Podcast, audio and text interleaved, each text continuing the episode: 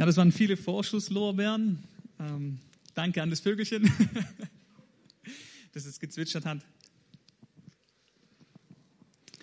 Ähm, ich habe ein, ein Schaubild vorbereitet. Ähm, bevor wir so richtig in den Predigtext ein einsteigen, möchte ich ähm, ein paar Grundlagen legen. Ich sehe das auch am Screen. Ähm, mit Jesus Leben wurde eine Zeitenwende eingeläutet. Und mit seinem Tod und seiner Auferstehung wurde sie dann auch letztendlich vollzogen. Und ähm, diese Zeitenwende umfasst vier verschiedene Bereiche, die möchte ich kurz vorstellen. Ja, dieses Kreuz steht für diese Zeitenwende. Jesus hat während seines Lebens uns den Vater offenbart. Er hat ständig zu den Menschen von Gott als Vater geredet. Das sieht man zum Beispiel im Vater Unser, wo er uns beten lernt. Aber auch in vielen Gleichnissen, in vielen Reden, ähm, ja, die er erzählt, redet immer wieder vom Vater. Er hat also ein neues Gottesbild etabliert. Dafür steht dieses Herz. Der Vater liebt uns. Und mit seinem Tod und mit seiner Auferstehung hat Jesus uns auch den Vater zugänglich gemacht. Nun können wir voller Freimütigkeit zu unserem Vater im Himmel kommen.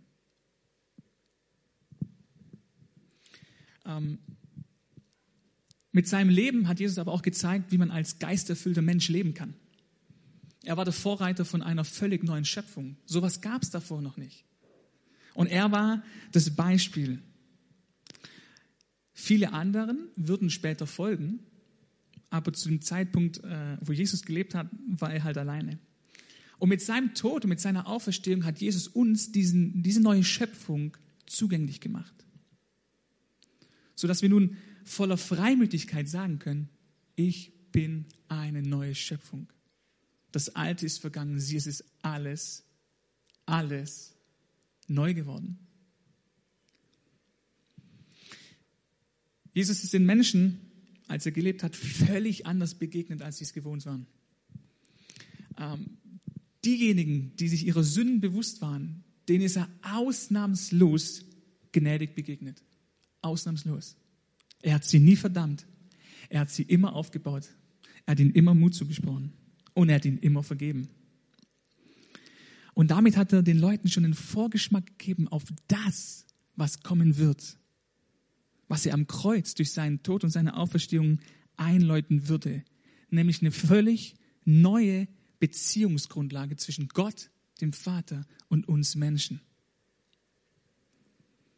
Nun zählt nicht mehr, wie gut wir uns verhalten, wie gut wir alles machen, wie perfekt und richtig wir sind, sondern einzig und allein, wie Jesus uns errettet hat, wie perfekt er es getan hat. Das heißt, er hat einen neuen, Bild, einen neuen Bund etabliert. Dafür steht diese Eheringe. Ja, das ist vielleicht so in unserem Sprachgebrauch ein Zeichen für einen Bund. Und dann hat Jesus aber noch einen vierten Bereich eröffnet, nämlich in vielen Reden hat er immer vom Himmelreich geredet, vom Königreich der Himmel. Er hat gesagt, das Reich der Himmel ist nahe zu euch gekommen. Und es ist durch Jesus zu den Menschen nahe herangekommen. Und er hat ihnen einen Vorgeschmack gegeben, wie es sein wird, in diesem Königreich zu leben. Deswegen hat er geheilt, befreit. Er hat sich um die Leute gesorgt, die es nötig hatten. Und er hat sie auch versorgt. Und mit seinem Tod und seiner Auferstehung hat Jesus uns dieses Königreich zugänglich gemacht. Das heißt, diese vier Bereiche, die ich aufgezählt habe, das alles ist das Evangelium. Wenn wir also vom Evangelium reden, ähm, dann reden wir über diese vier Bereiche. Und wenn wir im Alten Testament lesen, dann deutet vieles auf einen von diesen Bereichen oder auf mehrere Bereiche hin. Und wenn wir im Neuen Testament lesen, dann können wir diese vier Bereiche ebenfalls entdecken. Und ähm, wenn wir uns darauf konzentrieren beim Bibellesen, dann wird Bibellesen auf einmal unglaublich spannend, weil du plötzlich siehst, wow, Jesus, das hat er gemacht, das Neue hat er etabliert, das Neue hat er etabliert, das Neue hat er gemacht. Und du kommst aus dem Staunen nicht mehr raus. Ich möchte uns ein Beispiel ähm, zeigen, wo man vielleicht auch das anwenden kann, wenn man so diese vier Bereiche vielleicht auch als Filter nimmt und sagt, okay, ich möchte einen Bibeltext lesen und ähm, das sind meine Filter, was trifft jetzt darauf zu? Das ist Matthäus 9.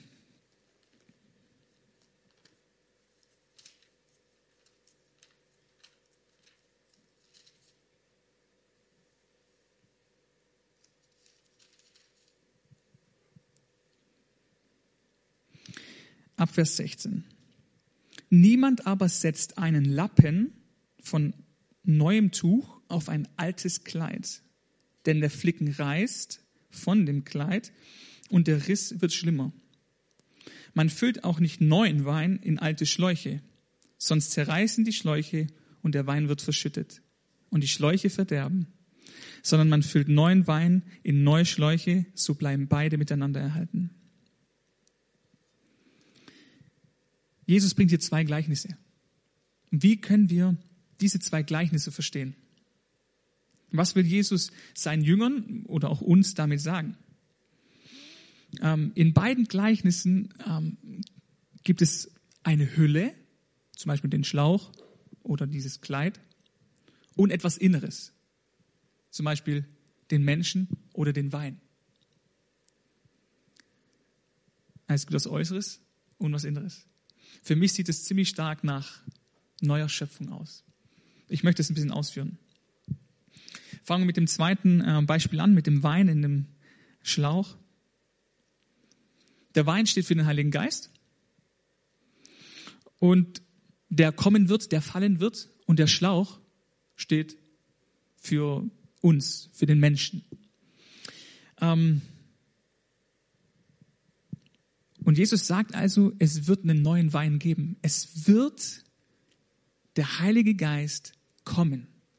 Aber damit er kommen kann, muss etwas ganz Entscheidendes geschehen. Denn neuer Wein wird nicht in alte Schläuche gegeben. Das heißt, der Heilige Geist, der, der kommen wird, der fallen wird, der kann nicht in die alte Schöpfung kommen. Weil sonst passiert das, was im Bild passiert. Sonst geht der Schlauch kaputt. Das heißt, sonst gehen wir kaputt. Wir werden zerrissen von der Heiligkeit Gottes. Ja? Das heißt, der Heilige Geist. Und ähm, dieses, dieser Schlauch, dieser alte Schlauch, ja, steht für die alte Schöpfung. Und die ist halt gar nicht heilig. Die bezeichnet Paulus auch als der sündige Mensch. Und da sehen wir schon, sündig und, und heilig, das passt nicht zusammen. Das heißt, damit der Heilige Geist kommen kann, muss was ganz Wichtiges geschehen. Es muss ein neuer Schlauch herkommen, eine neue Schöpfung, eine neue Identität. Und was wir auch ganz interessant sehen ist, ähm, der Schlauch wird irgendwie nicht verbessert, so dass er gerade noch dem neuen Wein, Wein standhält, sondern es gibt einen völlig neuen Schlauch. Also das heißt, es gibt eine völlig neue Schöpfung. Also, du bist der Schlauch im Bild gesprochen und der Heilige Geist ist der Wein. Und der wird ausgegossen in dich. Interessanter Nebengedanke. Pfingsten, Heiliger Geist fällt und äh, die Jünger, auf die der Heilige Geist fällt, die haben also Feuerflammen auf dem Kopf. Und was sagen jetzt die Leute über die Jünger? Einige aber spotteten und sagen, sie sind voll süßen Weines. Wir sind also eins gemacht mit Gott, ja. Du bist eine neue Schöpfung und jetzt kommt der Heilige Geist in dich rein. Er erfüllt dich und plötzlich bist du eins mit Gott. Das kann man vielleicht mit einem Zweierbob vergleichen.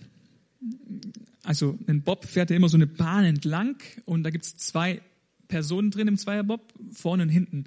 Und die vordere Person, sagen wir mal, die ist Gott, hoffentlich ja. Sie übernimmt das Ruder, sie steuert. Und der zweite Mensch da drin bist du.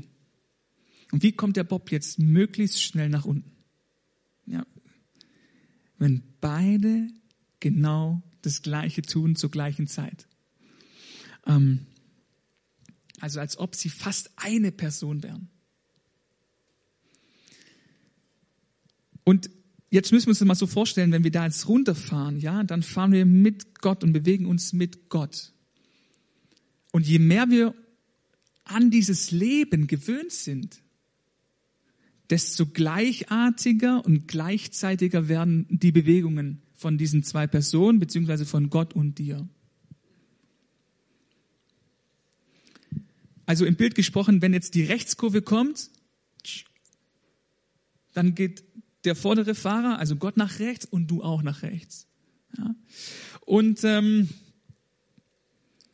das heißt, ihr lehnt euch beide zur gleichen Seite. Was passiert, wenn wir jetzt an dieses Leben mit dem Heiligen Geist noch nicht so gewöhnt sind, wenn wir ehrlich sind? Dann, dann kommt die Rechtskurve, Gott lehnt sich nach rechts und du schlägst die ganze Zeit mit deinem Kopf gegen die andere Seite, weil du anders willst. Und das sind meistens dann die Momente, wo wir merken, oh, das war jetzt nicht so klug von mir, äh, Gott hatte was ganz anderes im Sinn. Das sind meistens die Punkte, wo wir realisieren, ah, stimmt, Gott redet ja zu mir, ich, ich wollte ja eigentlich anders, aber habe es doch nicht gemacht.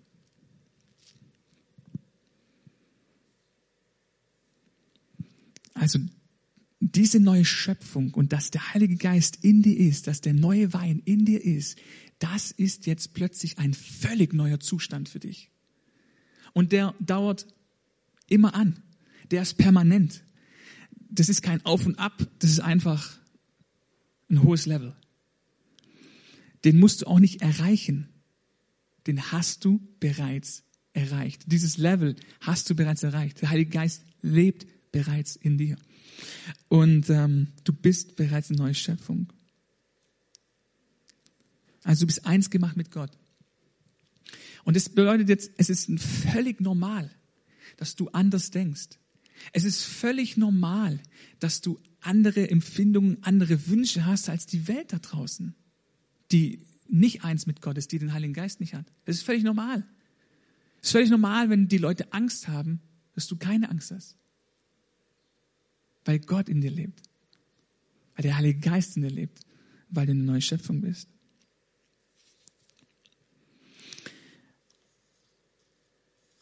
Was auch völlig normal ist, ist, dass Gott, der in dir lebt, dass der Heilige Geist in dir lebt, dass er zu dir redet. Das ist völlig normal. Es ist völlig normal, dass man in einer Beziehung miteinander kommuniziert. Und wir dürfen uns vielleicht jetzt nicht so vorstellen, dass das so eine Stimme ist, die von außen, so aus dem Off zu uns redet, ja, wie der Regisseur in einem Film, Gott, sondern er lebt in uns. Das heißt, er redet in uns zu uns. Ähm, das heißt, wenn du eine neue Schöpfung bist, dann ist es auch völlig normal, dass du Gottes Stimme hörst. Wir sind vielleicht manchmal nur nicht dran gewöhnt, dass wir sie nicht wahrnehmen, aber es ist völlig normal. Hier ein paar Beispiele aus unserem Leben, also aus meinem Leben und aus dem Leben meiner Frau. Ich war am Montag mit meinem Sohn Levi nachmittags habe ich ihn einfach vier Stunden, weil meine Frau arbeitet. Und wir sind jetzt am Montag eben in einen Stadtteil oder in, anderes, in eine andere Stadt gefahren, neben ich, um dort spazieren zu gehen, um dort uns ein Haus anzuschauen. Also einfach Zeit miteinander zu verbringen. Und dann wusste ich, ich muss noch einkaufen. Und dann wusste ich, okay, auf dem Rückweg von dieser Stadt nach Hause komme ich an einem Aldi vorbei, gehe ich da einkaufen, habe alles mit einer Klappe erschlagen, fertig, wunderbar. Gut, wir fahren äh, hin, haben eine gute Zeit. Levi liebt gerade Bobbycar fahren, das heißt, er konnte da ganz viel Bobbycar fahren, das hat ihm sehr viel Spaß gemacht. Und auf dem Rückweg fahre ich irgendwie anders als gewohnt und irgendwie komme ich nicht am Aldi vorbei. Und dann sehe ich plötzlich auf meinem Navi, ah ja, da gibt es einen Supermarkt Lidl. Ja. Aldi, Lidl, Supermarkt, ist ja egal. Ja, ich muss einkaufen gehen. Äh, also gehe ich äh, Lidl, zum Lidl einkaufen, habe alles bekommen, was ich wollte, fahre nach Hause und auf dem Nachhauseweg komme ich am Aldi vorbei und denke, ach, da steht der Aldi, okay. Egal. Hab schon alles, ab nach Hause. Am nächsten Tag ähm, schlägt meine Frau das Aldi-Prospekt auf und siehe da, was gibt's da drin? Eine Grillmatte. Und äh, wir waren am Samstag erst in einem Baumarkt, um eine Grillmatte zu holen und haben aber dort keine passende für uns gefunden. Ich hätte einfach so eine super Grillmatte bekommen, ohne Probleme, wenn ich einfach auf diese innere Stimme wirklich ganz gehört hätte. Wir haben die Grillmatte trotzdem bekommen, einen Tag später. Ja, es war nur zusätzlicher Aufwand. Das ist eine Banalität. Das verändert unser Leben nicht. Ob wir jetzt eine Grillmatte so schaffen oder nicht, kaufen können oder nicht. Aber es zeigt etwas. Gott redet. Der Heilige Geist redet in unseren Alltag hinein, in unser ganz persönliches Leben. Und ihn interessieren auch Banalitäten. Ob es eine Grillmatte ist oder nicht. Zweites Beispiel. Am Anfang unserer Beziehung, also als wir noch nicht verheiratet waren, als wir gerade so äh, zusammen waren, haben Nancy und ich öfter diskutiert. Wir hatten auch manchmal heftiger diskutiert, ja, weil es einfach doch äh, zwei verschiedene Personen sind und ich damals noch nicht ganz so perfekt war wie heute. ähm, und dann war es einmal schon so, dass wir uns schon stark gestritten hatten. Und ich war zu Hause, Nancy wohnte bei ihren Eltern 25 Kilometer entfernt. Und Gott sprach zu mir, hey, back Nancy einen Kuchen. Habe ich gemacht. Ich, es gab ein Rezept, was ich gut kann. Das ist jetzt auch nicht besonders, aber es schmeckt.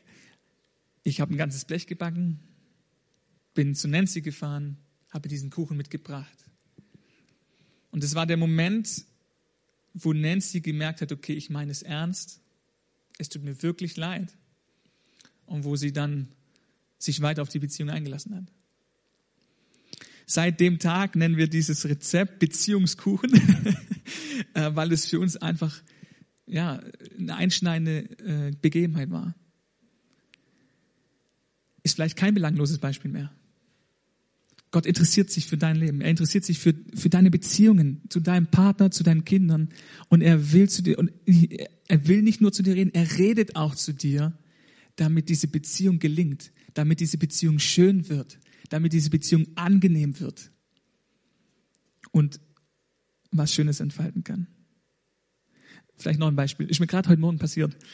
Bin heute Morgen aufgestanden, ähm, habe gebetet und plötzlich habe ich einfach so denke ich einfach in mir so, macht Pfannkuchen. Ich dachte, ach, brauchen wir eigentlich nicht, wir haben noch Brot, aber ja gut, mache ich Pfannkuchen, ich habe Zeit, ähm, schmecken auch gut, vor allem wenn ich sie mache, nein. Ähm, und Pfannkuchen gemacht, war gerade fertig, als Nancy und Levi aufgewacht sind, wir konnten gleich essen. Und während des Essens denke ich mir mal, hm, was ist, wenn wir denn wirklich kein Brot mehr hätten? Dann muss ich ja nachher noch einkaufen gehen. Und sehe da, wir hatten kein Brot mehr, also wir hatten noch zwei Scheiben. Ich hatte gedacht, wir hätten noch viel mehr eingefroren, was nicht der Fall war. Ähm, ja, eine Belanglosigkeit. Ja, ich hätte heute Morgen einkaufen gehen können zum Bäcker. Ich hätte heute Morgen noch, als Nancy aufwacht, Pfannkuchen machen können. Das wäre alles gar kein Problem gewesen. Aber mein Tag war komplett entspannt. Ich war nicht in Hektik, ich war nicht im Stress, ich, ich hatte nicht nochmal einen zusätzlichen Termin, den ich machen musste. Einfach nur, weil ich dieser inneren Stimme in mir gefolgt bin.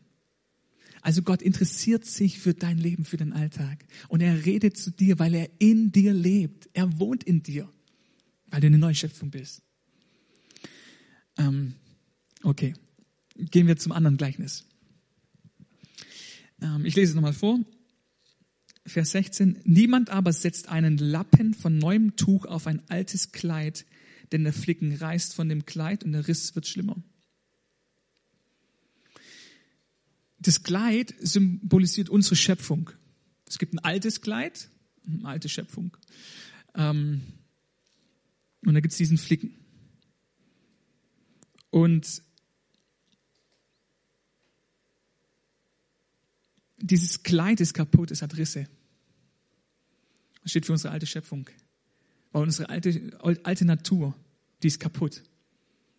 Die hat Risse, die hat Löcher. Die hält dem Standard Gottes nicht stand. Die hat versagt auf ganzer Ebene. Wir können den Standard Gottes nicht erfüllen. Wir haben seine Regeln übertreten, wir haben sie gebrochen und wir haben damit uns selbst geschadet. Dadurch ist das Kleid immer rissiger geworden. Ja, und deswegen sagt der Paulus auch oft dazu sündige Natur, weil wir eben in unserer alten Schöpfung, weil wir eben sündigen, das tun wir halt. Können wir nichts dagegen tun. Und dieser Zustand ist schlecht. Zumindest aus Gottes Perspektive. Wir brauchen ja manchmal ein bisschen Zeit, bis wir das erkennen. Aber dieser Zustand ist schlecht. Und deswegen hat Gott was unternehmen müssen. Und es ist eben ganz interessant, dieses alte Kleid, es wird eben nicht repariert. Es wird eben nicht ausgebessert. Ja? Jesus sagt, den Flicken, den macht man nicht drauf. Man nimmt nicht ein neues Kleid, zerschneidet es und macht diesen Schnipsel auf das alte Kleid. Das funktioniert nicht. Das sieht schlecht aus und es hebt nicht. Nach einer kurzen Zeit geht auch dieser neue Flicken weg und der Riss wird schlimmer. Was sagt uns das? Gott hatte nie im Sinn, nie im Sinn, unsere alte Schöpfung, unsere alte Natur, die sündige Natur auszubessern, abzudaten. Ja, das hat er nie im Sinn gehabt. Es gab nur einen Weg. Komplett neues Kleid anziehen. Komplett neues Kleid anziehen. Also das Alte muss ausgezogen werden und dann ein komplett neues angezogen werden. Und so ist es auch mit der Schöpfung, mit der alten Schöpfung. Unsere alte Natur, die muss komplett abgelegt werden und eine komplett neue muss angezogen werden. Das sehen wir auch in Epheser 4. Ich bin ja nicht der Erste, der auf diese Gedanken gekommen ist. Leider. Ähm, Paulus schreibt in Epheser 4 ab Vers 20.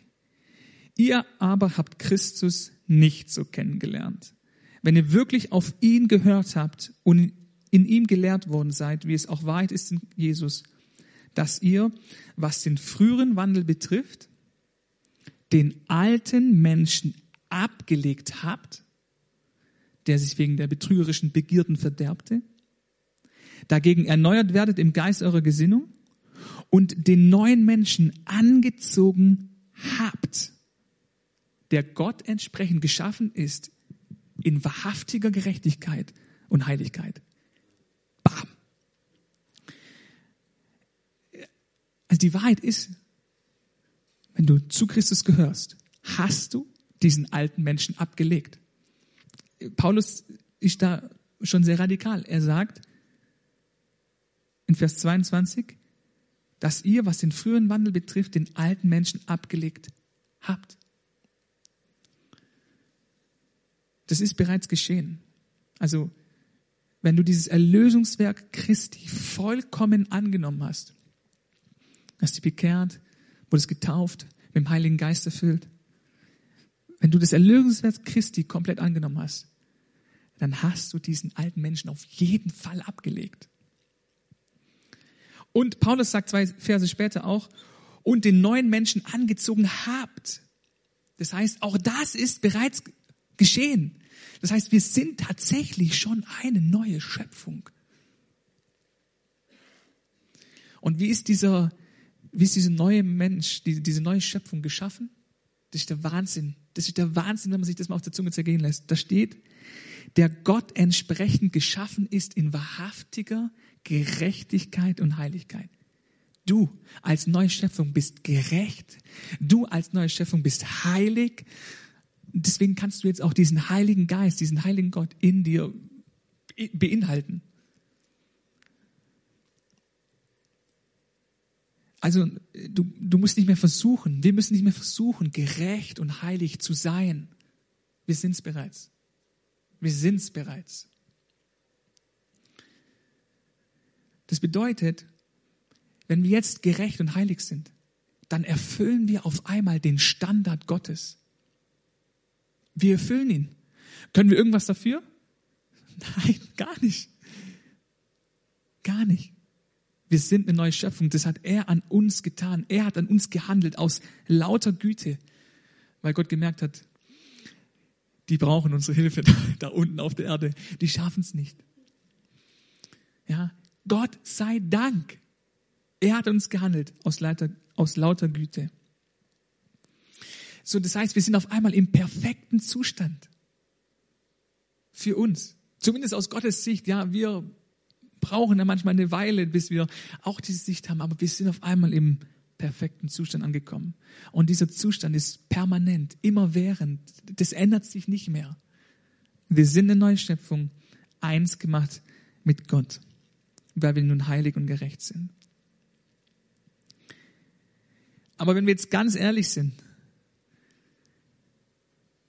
dann haben wir jetzt ein Problem manchmal, weil, also eventuell, weil wir sind eine neue Schöpfung, aber wir leben vielleicht nicht immer danach. Wir leben vielleicht nicht immer so, wie es dem Standard Gottes entspricht. Wir leben manchmal vielleicht nicht immer so, wie es unserer Natur entspricht. Ähm, und woran liegt es?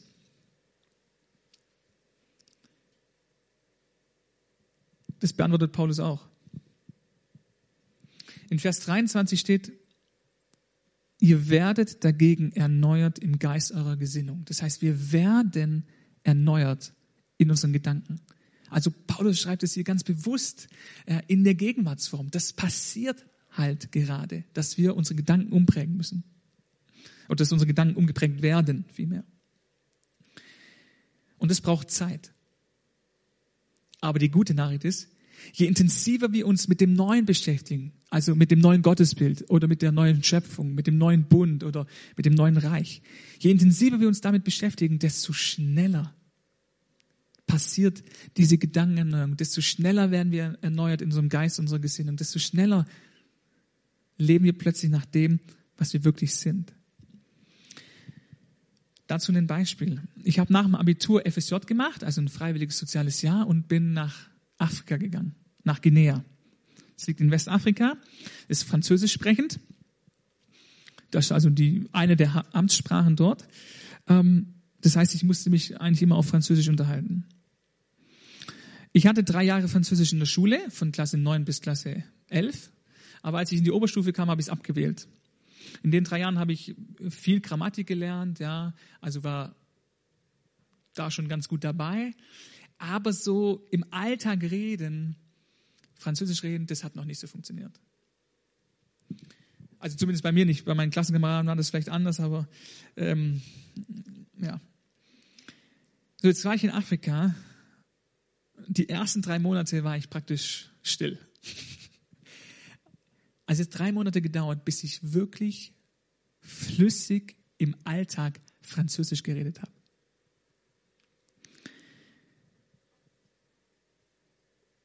Und um die Zeit herum war das plötzlich dann auch, dass ich eines Morgens aufgewacht bin und dann habe ich gemerkt, wow, ich habe auf Französisch geträumt.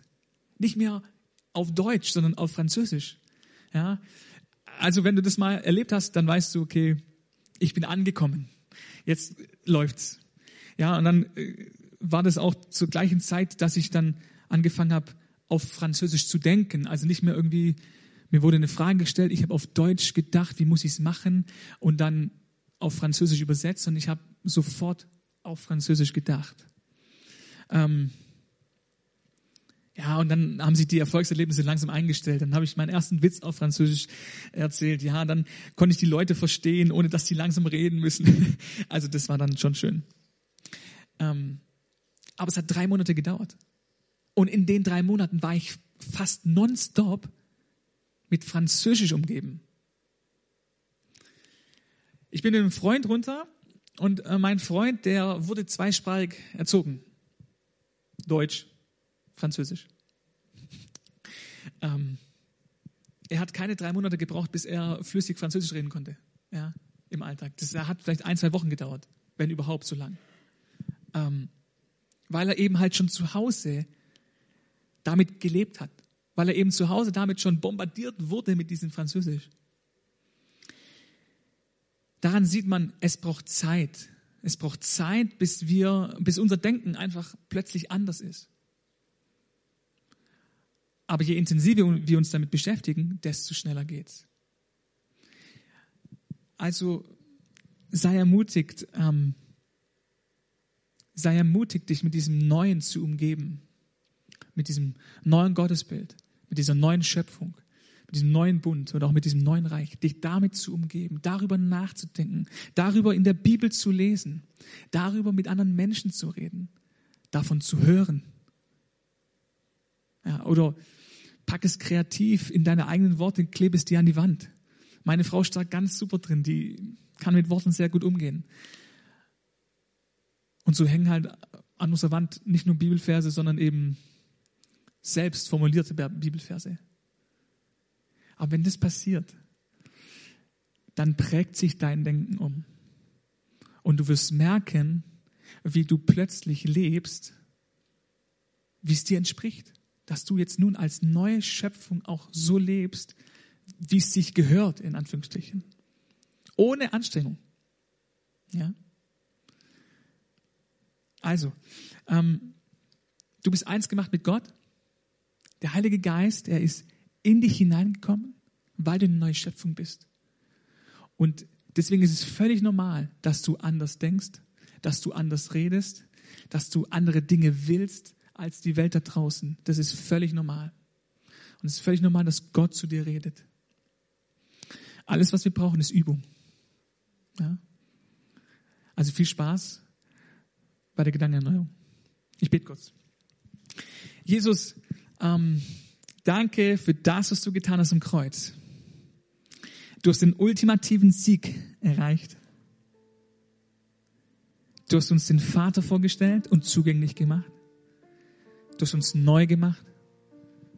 Du hast uns eine neue Beziehungsgrundlage gegeben. Und wir sind in deinem Reich. Danke, Jesus. Und so bitte ich, dass wir alle, dass wir mehr und mehr lernen, mit diesem Neuen zu leben. Heiliger Geist, danke, dass du in uns lebst. Und ich bitte dich, dass wir immer wieder durch dich an dieses Neue erinnert werden. Dass sich unsere Gedanken umprägen. Und dass wir immer mehr so werden wie Jesus. Dass wir immer mehr so wandeln wie Jesus. Und dass wir immer mehr so reden wie Jesus. Amen.